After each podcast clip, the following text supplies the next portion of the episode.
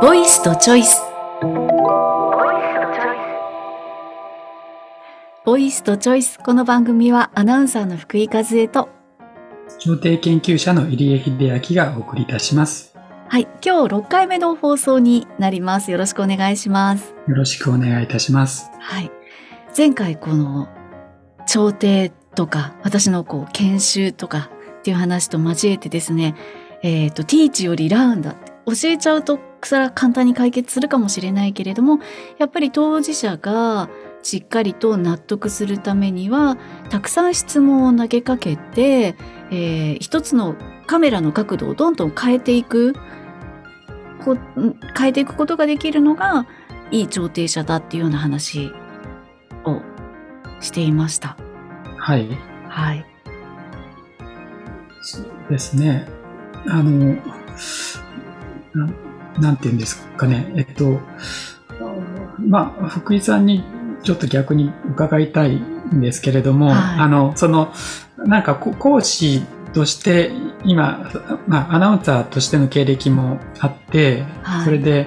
まあ、ラジオでは、あの、いろいろ鍛えられたとか、あの、はい。なんかニュース読みのでも鍛えられたし、バラエティでも鍛えられた、まあ、ラジオでもテレビでも鍛えられたっていう、そういう中で、その、今、その、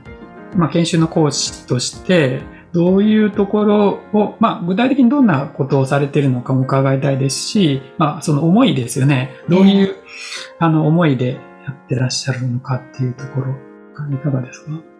そうなんですよ。だからさっきの話とすごく通じていて、やはり今、今の私はですよ。今の私は、えっ、と、教えるのではなくって、やっぱりその人の潜在的な能力だったり、思いだったりを引き出したいと思って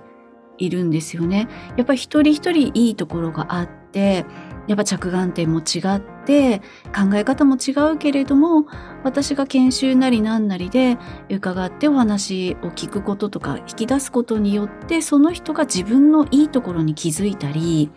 えー、と特性に気づいたりしてより仕事がしやすくなったり生きやすくなったり取り組んでることをもっと熱心に取り組める組めるようになったらいいなって思っているんです。でそれはやっぱりアナウンサーの時も同じででアナウンサーっていろんなタイプのアナウンサーがいると思うんですけどあのアナウンサーになりたいって言ってる人たちのきっかけってやっぱりこうアイドルになりたかったけど アイドルは無理だからアナウンサーなら現実的になれるかもで目指してる人もやっぱりいます。でそういう人はやっぱり表に出たいから、えー、とアナウンサーというよりも割とタレント寄りのアナウンサー一応こう肩書きは何々テレビ局とか放送局のアナウンサーだけれどもやってることは割とタレントに近いことをされてる方もいます。もちろんそれはあのね才才力がないとできないので素晴らしいと思うんですけど私はそっちかってそっちではなくってもともとやっぱ教員目指していたのでなんかこうインタビュー相手の本質を引き出したりとかやっぱりなんかインタビューってその道の一流の人に対するインタビューもあればやっぱり地方局だったので、えっ、と日常地方で暮らしている方が何らかの、えー、と注目を集めてその人はこんなことしてるんですよっていうのを紹介したりでも全然別にこうそんなに秀でたすごいことをしてなくっても旅番組でたまたまその人に出会ってご家族の話を聞いたり育てている作物の話を聞いたり、えー夢中になってる趣味の話を聞いたりその地域の出来事の話を聞いたりするんですけど私が訪ねて話を聞くことによっていや毎日当たり前にやってたこれをそんな風に捉えられるんだったらもしかして私がやってることすごく意味があるのかもしれないとかこの地域いやずっと当たり前に住んでたけど私取材を受けてますます好きになったわだったあり、うん。そういう取材をしたいしそういうことに気づいてもらえるインタビューをしたいしなんかそういうことに気づいてもらえるなんか番組だったり番組作りだったりお話がしたいなっていうのがずっと根元にあったんですよね。なんかあのやっぱ取材ってすごく取材して番組にまとめたりインタビューまとめたりすることで話してる本人が私ってそうだったんだって気づくんですよ。人に話してるとだんだん考えてまとまってくるってよく言いますけど、うん、ぱりこう私がその人に一般の人でもプロの人でも話しているとあ私そんな思いでこれに取り組んでたんだとかそんな思いでこの作物作ってたんだとかなんかそんな思いでこうこうここの地域に住んでたんだとかそんな思いでこの山見てたんだとか自分で話してるにもかかわらず気づいてくれたりするのが、私はなんかやっててよかったなというかよっしゃって思う瞬間だったんですよね。だからそれってさっきあのさっきというか前回ね話を聞いた朝廷の当事者がいろんな視点に気づいていくってことともすごく近いなって思いました。うん、なんか沼にようこそって感じです。沼にようこそ。いや私も ADR の沼に行っちゃうのかな。いやすごくなんか、あの、な仲間だという感じが しましたけど。それで、でなんか、うん、うん、もう一個話してもいいですか？はいはい。でもずっとそうだったわけじゃないと思うんです。あやっぱり、えっ、ー、と、教員になりたかったけど、もともとは歌う人だったので、歌って自分を表現したいっていう人だったのでで教員にな1年間香川県のね国分寺中学校っていうところで音楽の教員をしてたんですけど1年目でもやっぱり研究授業ってしなきゃいけなかったんですよ。で研究授業で学校内の先生が自分の授業を見に来るんですよね。私その時にはすごい今思えばなんて恥ずかしいんだろうって思う勘違いをしてたんですよ。いかに自分が生徒にうまく説明できるかを見られてるって思ってたんです。音楽だから今思えばですよ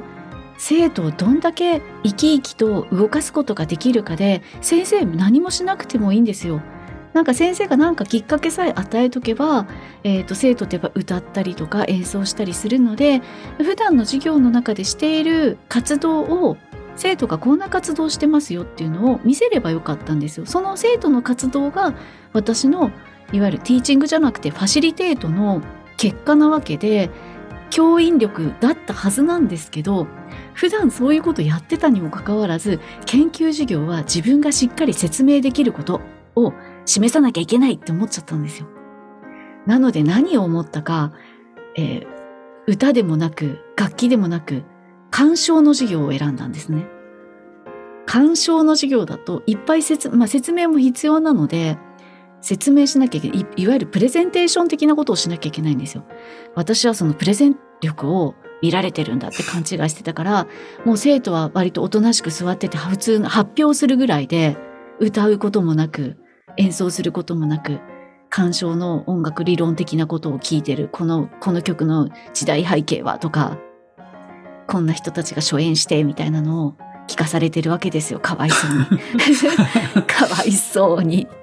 それを学校中の先生が見に来るっていう。で当然なんかまあでも1年目だったので私も頑張ってその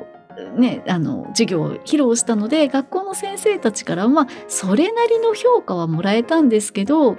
そんなにこう別にすごい良かったねとかはなくあうん良かったんじゃない頑張ってるね福井先生みたいな感じの評価をされたんですよね。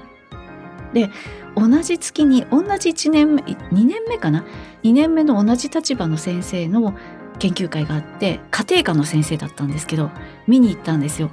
その家庭科の先生は何をやったかって言ったらファッションショーをしたんですよ。でもなんか自分たちが被服の授業で作ったそのスカートだったり割烹着だったりを着て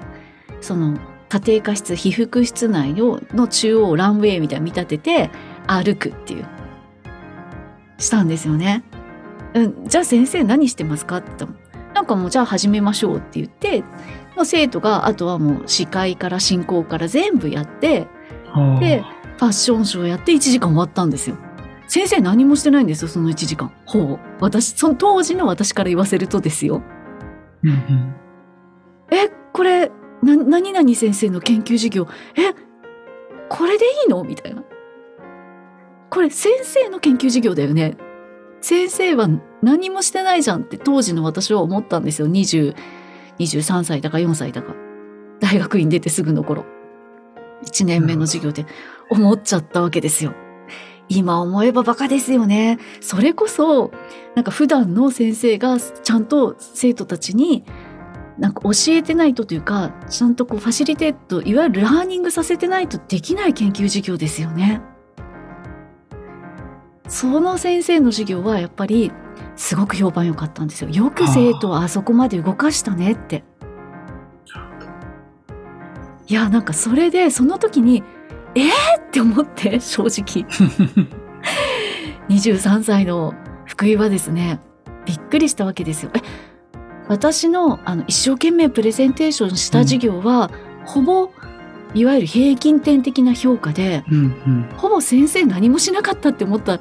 この研究授業はすごくもう大合格点のもううん。学校中の先生から褒められる、2年目の先生でここまでよく生徒を動かせたねって褒められる授業だったんだくりしたわけですよ。今思えばそりゃそうでしょうって思います。でも当時は本当に分かってなくって、なんかいかに先生がパフォーマンスするかっていうか、うんうんあの、うん、いかにうまく説明するか導くかだと思ってたんですけど、あ導くはいいにしてもあうんそうか生徒自身に学ばせる気づかせる動かす心を変えるとかあのその授業と年間の授業を通して成長するってこういうことなはずだって1年目が終わるぐらいに気づきましたね。その時のなんか恥ずかしい福井の経験が今またこう中学生じゃなくて大人に教えてますけど生きていて今は一人もう本当に私独りよがりなじ研究授業をしたと思います。まあ、音楽だったので普段は生徒たち歌ってね踊ってはないけど歌ったり書き弾いたりしてるので、割とそのラーニング的なことはさせてはいたにもかかわらず意識が自分の教師としての意識がそうだったからきっとそんなにいい先生じゃなかったと思います。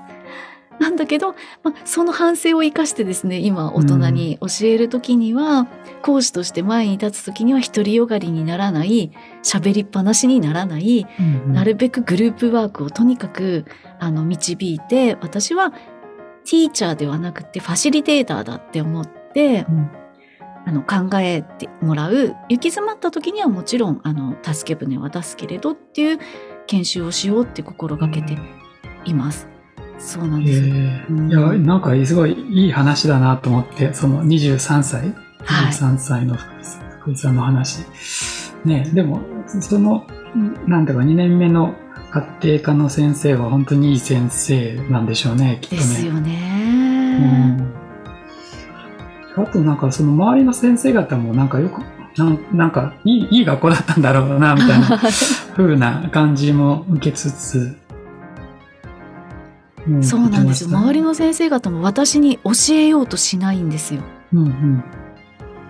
なんかアドバイスはしてもやっぱ学校の先生ってある意味特殊だと思っててうん。企業に行くとやっぱ先輩についたりして下積み期間みたいなのがあってはあ。先輩から学ぶっていうのがまずま真似ぶ？真似をして、そっから自分こう型を教えてもらってその方ができるようになってオリジナルみたいなのがあると思うんですけどいやもう学校の先生は誰からも何も学ばずいきなり授業クラスを任されるっていう。もちろん大学でその授業論とか授業のこう作り方みたいなところはないわけではないですけどそれも自分たちで考えさす授業なので答えがあるわけではない。うん。私授業の仕方なんて教えてもらってないのにいきなり授業するんだって思いましたもん。うん。うん、もちろん教育実習とかではねあの授業案書いて、えー、とく組み立て方をやってとかはやりましたけどもういきなり現場なので、うん。なんか何かこう先輩の先生から言われるかなと思ったらまあそうではなくもう本当になんかこうやってみたらいいよっていう環境でしたね。でもその時の気づきがなんかずっとね、続いてるっていうのはもうすごい話いやーもうなんかうん本当に反省しましたもん。なんて独りよがりだったんだろうって。まあ、とはいえ、そのティーチングっていうのも大事な場面もありますよね。監修授業、まあ、なんていうか、プレゼよく準備されたプレゼンテーションをするっていうそれを聞いてもらうっていうことに価値がないわけじゃないし、それに向けて一生懸命準備する先生っていうのも素敵ですしね。いやまあ、ある程度新しいことを学んでもらうには必要なことではあるんですけど、うんうん。私はなんか教員の価値はそっちにあるって誤解しちゃってたんですよね。そこはねうん、だからなんか、まあ、朝廷に話を戻すと朝廷もなんかこう朝廷員さんとかにそれを求めちゃう人もいるのかなって、うんなんか質問ばっかりされてるけど、なんか解決してくれるんじゃないの？って。うんうん、もちろん、なんだろう、その、なんていうか、外在的な、あの、価値基準で評価されて自分が勝利を収めるっていうことが目標だって思ってる人は、まあ、やっぱりたくさんいらっしゃって、で、まあ、でもそれはでも裁判なんですよね。それができるのは。で、うん朝廷でそれっぽい形にするのはそれっぽいものでしかないので、それがいいのかどうかっていうところなんですよね。うんで、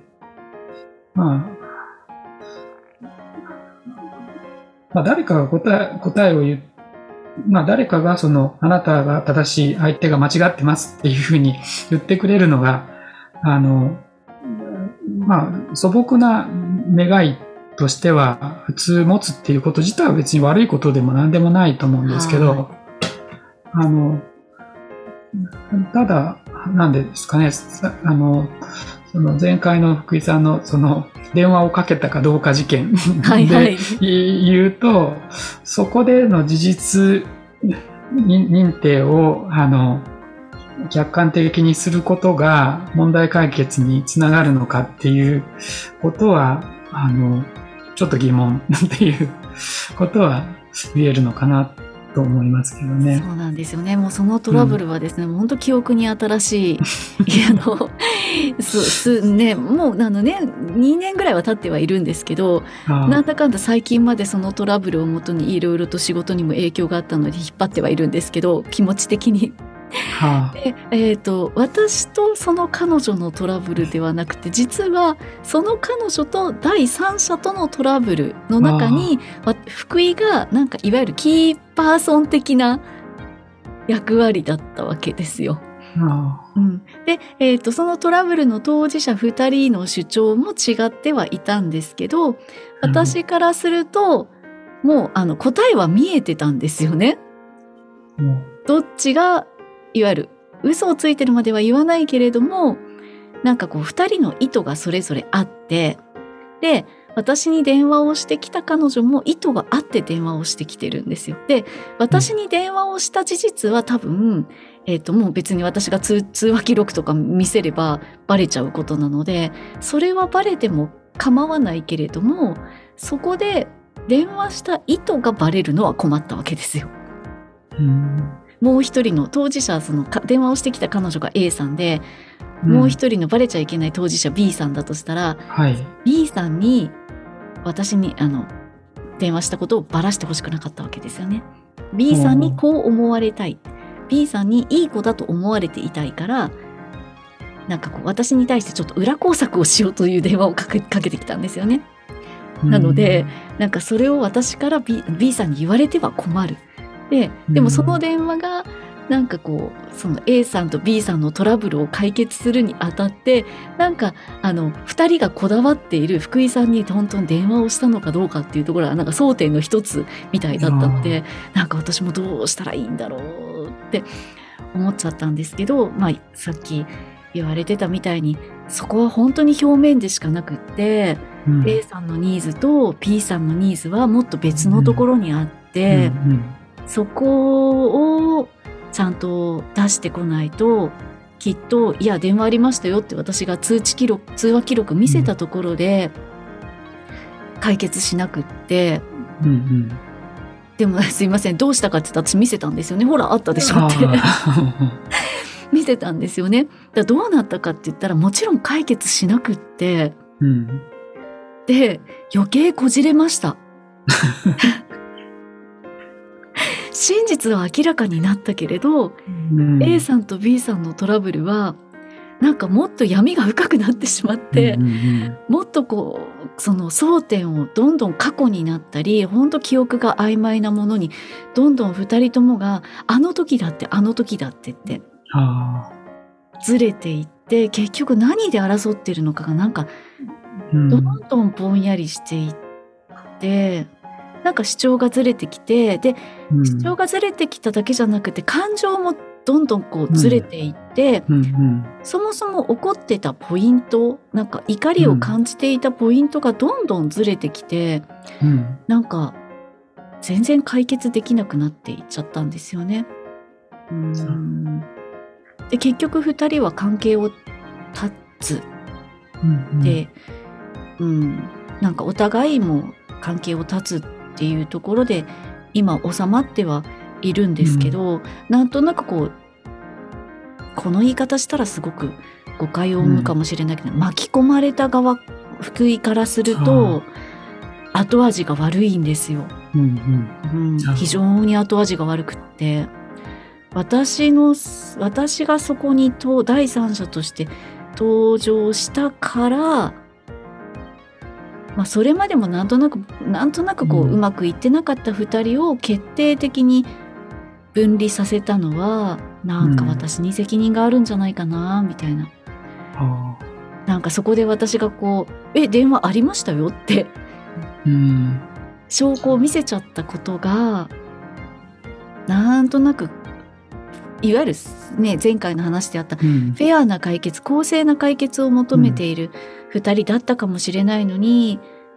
なんか結局片っぽを嘘つきにしてしまったっていう、うんうん、なんか後味の悪さがあるんですよね。なんだろうフェイスセーブとかメンツをどう保つかっていうような話っていうこともその調停の中では話されたりしますけどね。はいそうメンツをボロボロにしちゃったんですよね、ん。一方の方の。なんかもう嘘つきにしちゃったなって思って。うん。ねそう今だから前,、うん、前回の話からすると彼女も嘘をつきたかったわけではなくって電話をしたことは認めてもその内容的になこのとこニーズはそこにはなかったんだから私悪いことしたかなって前回の入江さんとの話をしながらなんとなくそれを思っていました。まあそうですね。なんかやっぱり第三者として入るっていうのは難しいし、あと、その、調停っていうのの良さとしては、あの、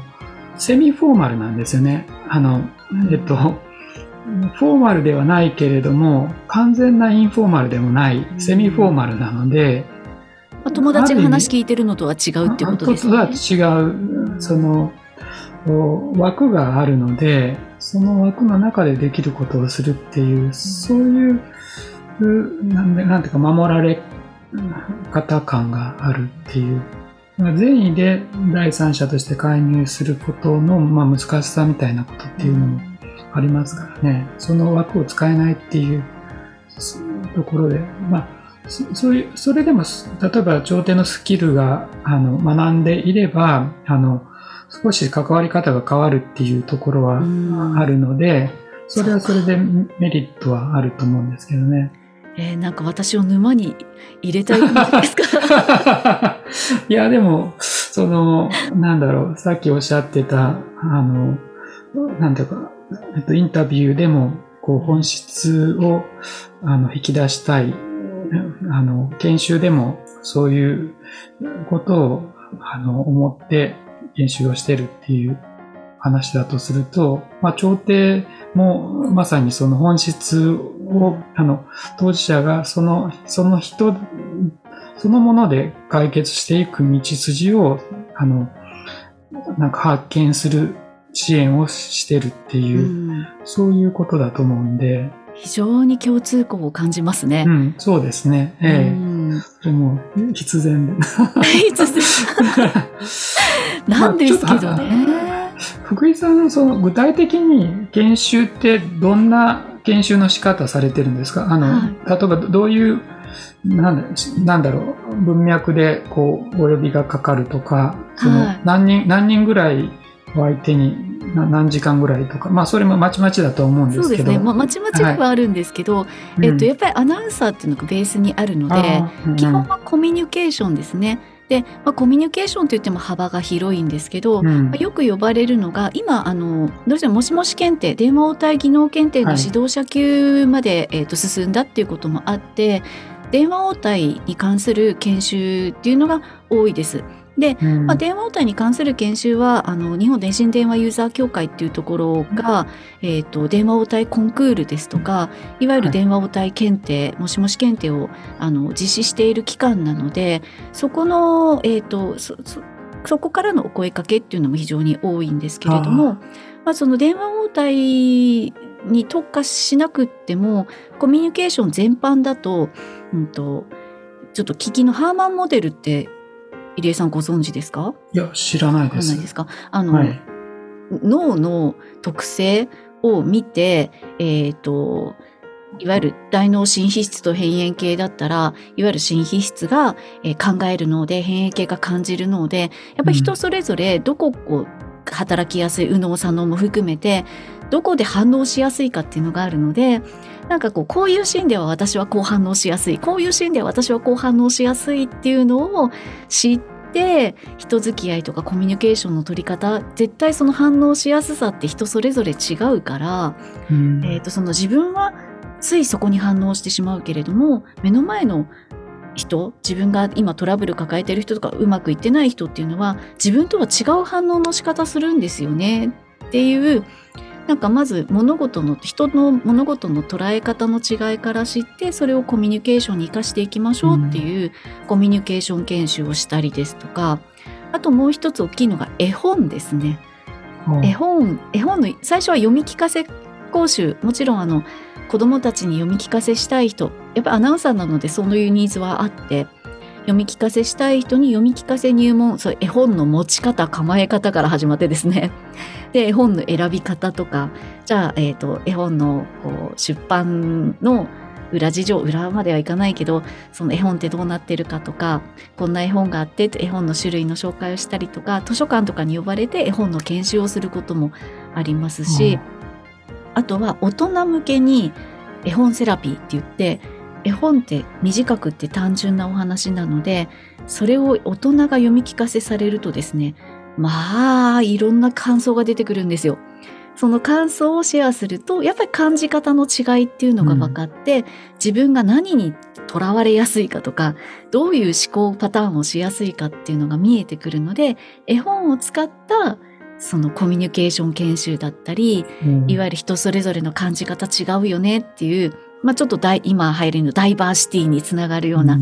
研修だったりとか、あの、まあ、講演だったりっていうのがあります。規模はもう、あの、少なければ本当4、5人から、まあ、多ければ200人とか、もう200人になると研修っていうよりは講演に近い感じにはなるんですけど、もう人数少ないともうグループワーク中心の、うん。え今日講師の先生何やってくれたっけ？そういえば絵本読んでくれたねぐらいの。うんはい。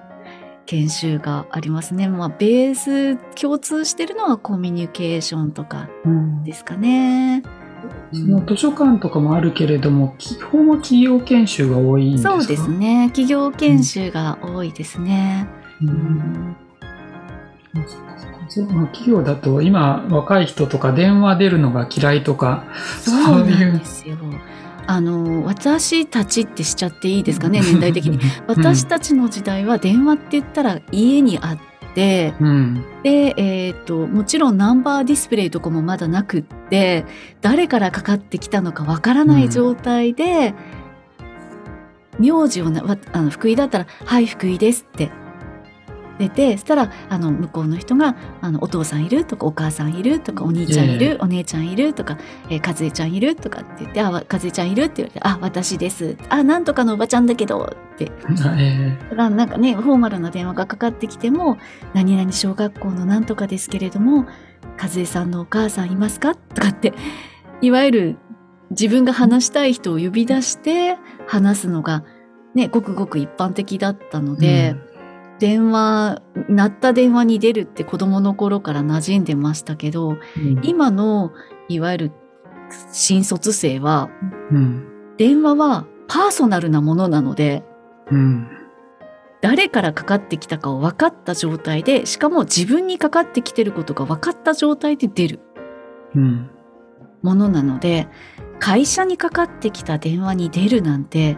怖くって仕方ないわけですよ。うん。うん。できれば出たくないみたいな。でましてや誰か知らない人に電話をかけるなんてそんなのしたくないっていううん。むしろなんか出たくないしで出たくないわけじゃないけどどうやって出たらいいのうん。うん。まず受話器を受話器を取るって何っていう シュッてシュッとかピッてやるんじゃなくて、うん受話器をガチャって取るでフックをガチャって置かないでフックって何？で保留にさ保留って何？呼び出して呼び出すってどうしてって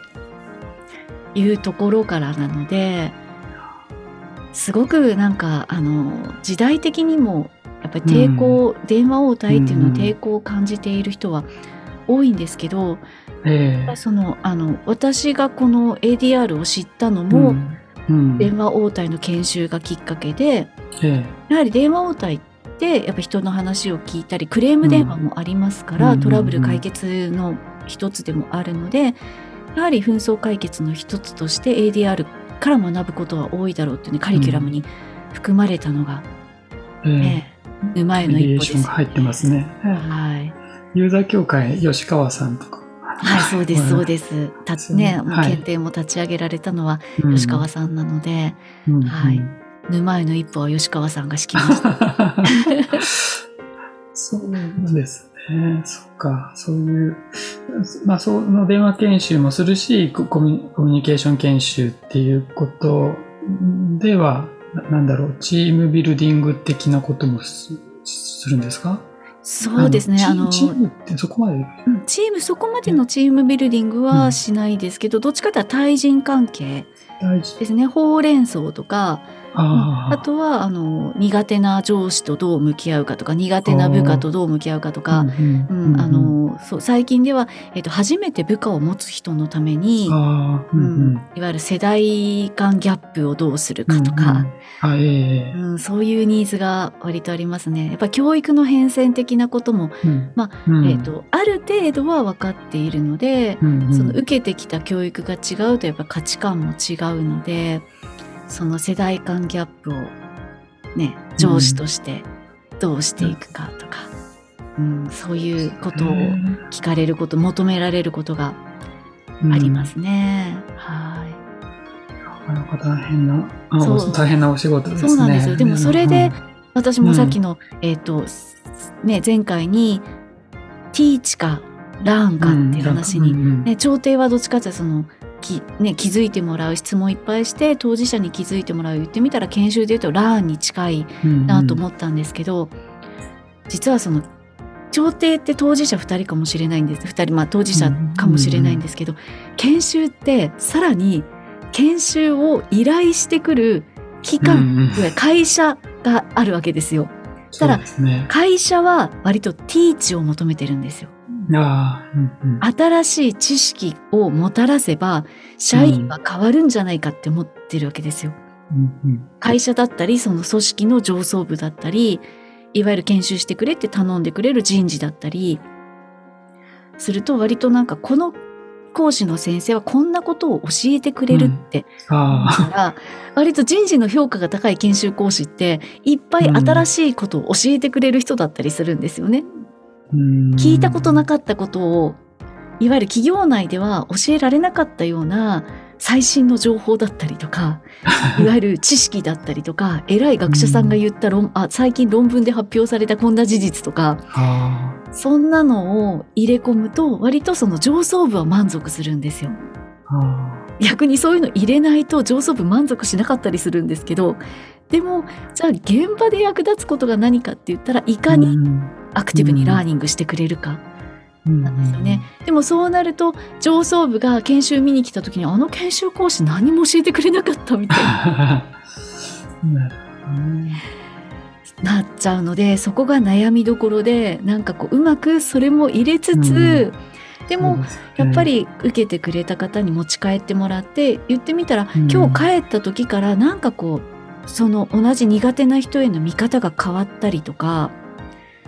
なんかこうちょっと対応が変わったりっていうことのためには、頭でっかちになったんではどうしようもないので、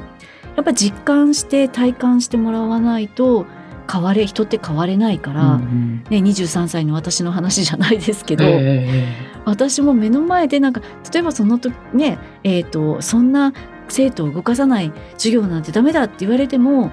多分何も変われなかったと思うけど、うんうん。その同じぐらいの経験2年目3年目の先生のアクティブに生徒を動かすうん。うん授業を見て、おおって気づきがあったわけですよね。なのでなんかこういかに研修を受けてきてくれた人にああそうかって思ってもらって、感じてもらって動いてもらってその場でグループワークをしてもらって一つの例えば私は絵本を使ってやるんですけどうんうん。同じ絵本を読んでその絵本の登場人物だったりストーリー展開で「え私そんなとこ何とも思わなかったけど」っていうことをグループで話し合ってもらうと、えっと、自分のものの見方に気づくとかうんうん。囚われ方に気づくとか人の評価の仕方に気づくとか私はついこういう人をいいと思ってしまうとかこういう部下を評価しがちだとかこういう部下にこういうアプローチしてたけどあそれは逆効果だったんだとかうんうんそういうことに気づいてもらうっていう方を重視しちゃうん。ですよね。でなんかよくねあのそういう受講生の方からも聞かれるんですけど「何々してもいいんですか？そんな感想を言ってもいいんですか?」ってうんうん「正解は何ですか?」とか言われるんですけど「いや正解はありません」みたいな。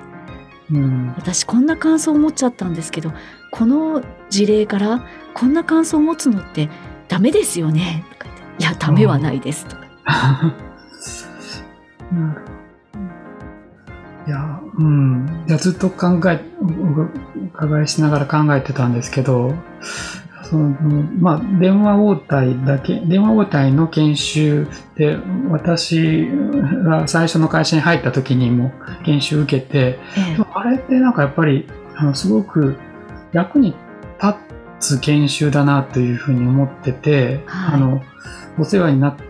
ておりますっていうふうに、あの、まずは言うとか、はいはい。あの、の上司の、上司の名字も呼び捨てにするとか、なんかすごく基本的なところを、まあ言ったり、まあ名刺の渡し方とかもやったような気もするんですけど、そのある種のビジネス作法を、まあ自分にはなない振る舞い方を、まあ、一通り教わるっていうことの意味みたいなのは多分今今でもおそらくあるんだろうという感じはするんですけれども、求められますね。ただそれと同時に、まあ、なんだろう、この現現代のその新卒の人たちが持ってるそのメディア感みたいな、あの、まあ、まあ、その電話を、あの、会社にかかってきた電話を受けるとか、あの、あるいは、ななんだろう、あの、知らない人にアポ取って挨拶とか営業とか行くとか、そういうこととかを、あの、に対してすっごい苦手意識持ってるあの、若い人たちも、かなりの、なんか、割合いらっしゃるっていうことも、まあ、私の息子なんかもそうなんですけど、はい。あの、なんかそういうタイプっていう、まあ、かかなり過度にこう、コミュニケーショ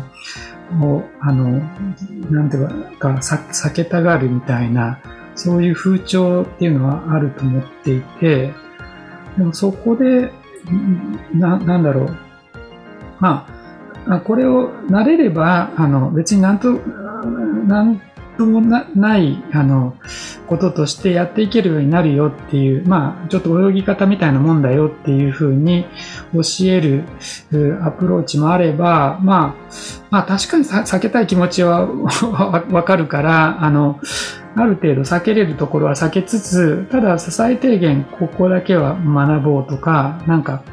そういう、なんていうか、あの、もうちょっとその、30年前許されたアプローチは、からはちょっと、あの、水準を下げて、まあしかし、あの、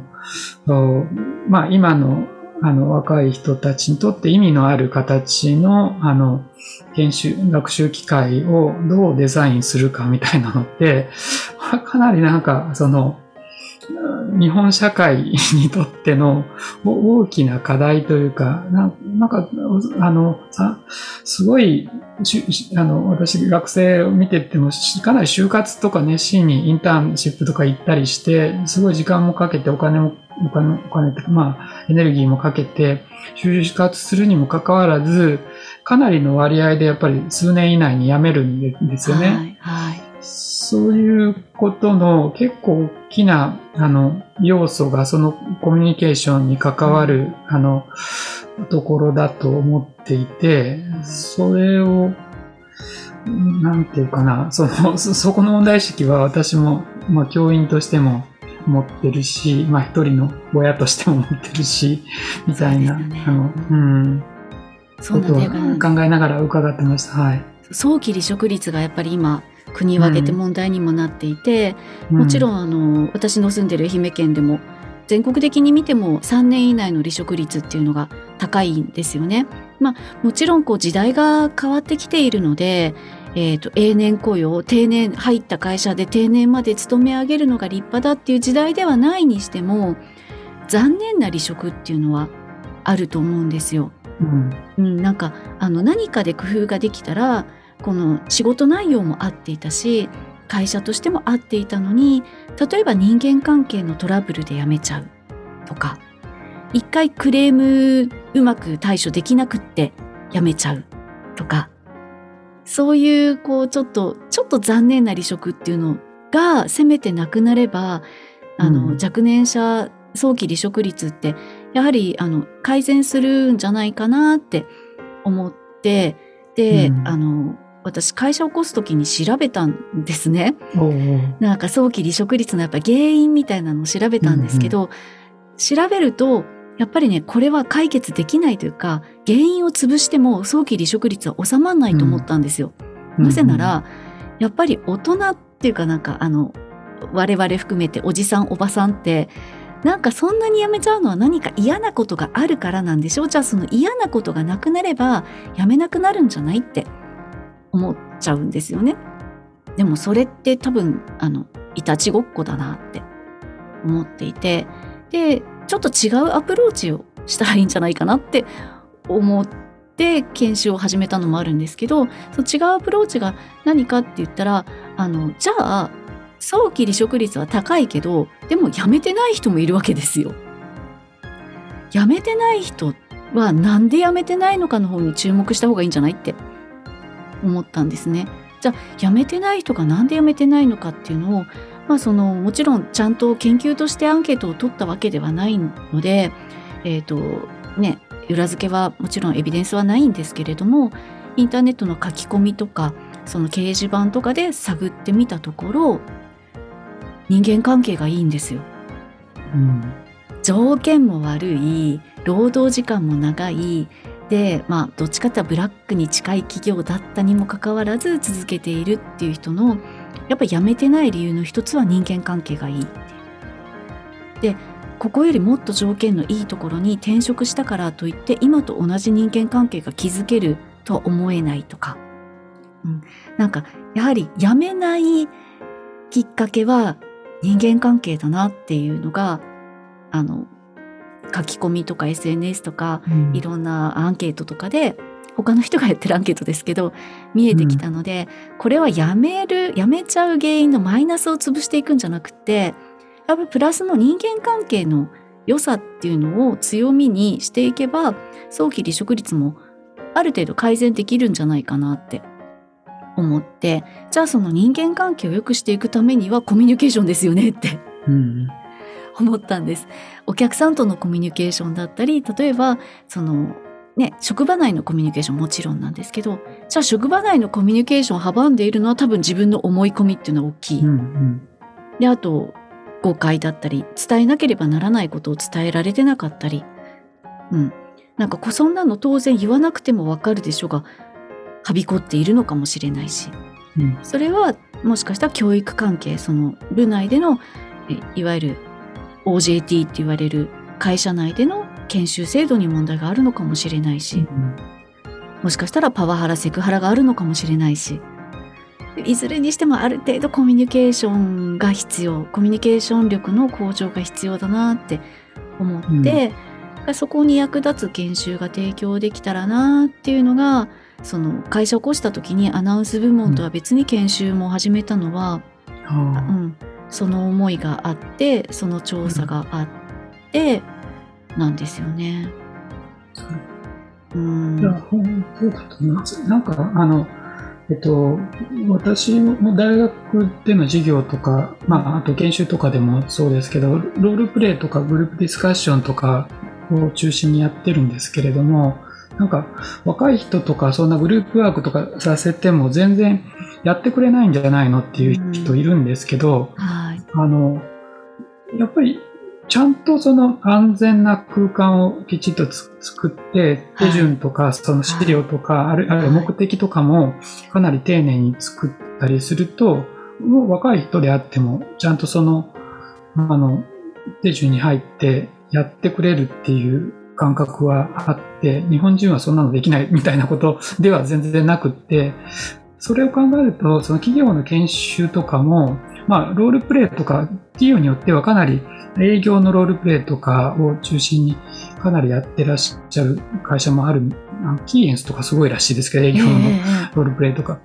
なんか、そういう、なんだろう、あの、上手な人も含めて、すごく、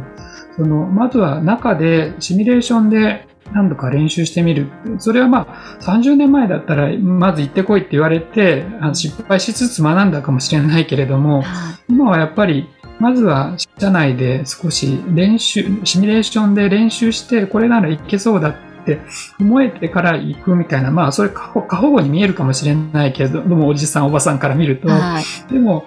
でもそれは多分、あの、なんだろう、その、思い込みをはあの排するとかっていう意味でも価値はあるし、えーその仕事ができる人もよりあの変な癖が見直すことができるとか、いろんな意味で、まあ、そういう時代になってきてるんじゃないかなっていうことは思ったりもしますよね。そうですよね。なんかそう、やっぱりロールプレイ大事だし、うんあの失敗、いっぱい失敗することが大事だと思うんですよ。うんうんロールプレイとかで、練習ので。中でね、そうそう。練習の中で、ねだから、研修とか練習の中で、なんかうまくやろうって思わずに、なんかそこで実験してみたらいいと思うんですよね。うんうん本番じゃないんだから。だからなんかうんちっちゃい成功体験積み重ねたら、あの、本番うまくいくので、人間関係もそうですけど、うんロールプレイの中でいっぱい失敗できるあのきっかけというかうん機会を与えるのが研修じゃないかなって私も思っているんですよ。でやっぱ日本人でもちゃんとやっぱさっきおっしゃったみたいな安心安全な空間づくりと、ちゃんとこう、こんな風にこんな順序でこうやってくださいっていうちゃんとしたファシリテートができたらちゃんとやります。うん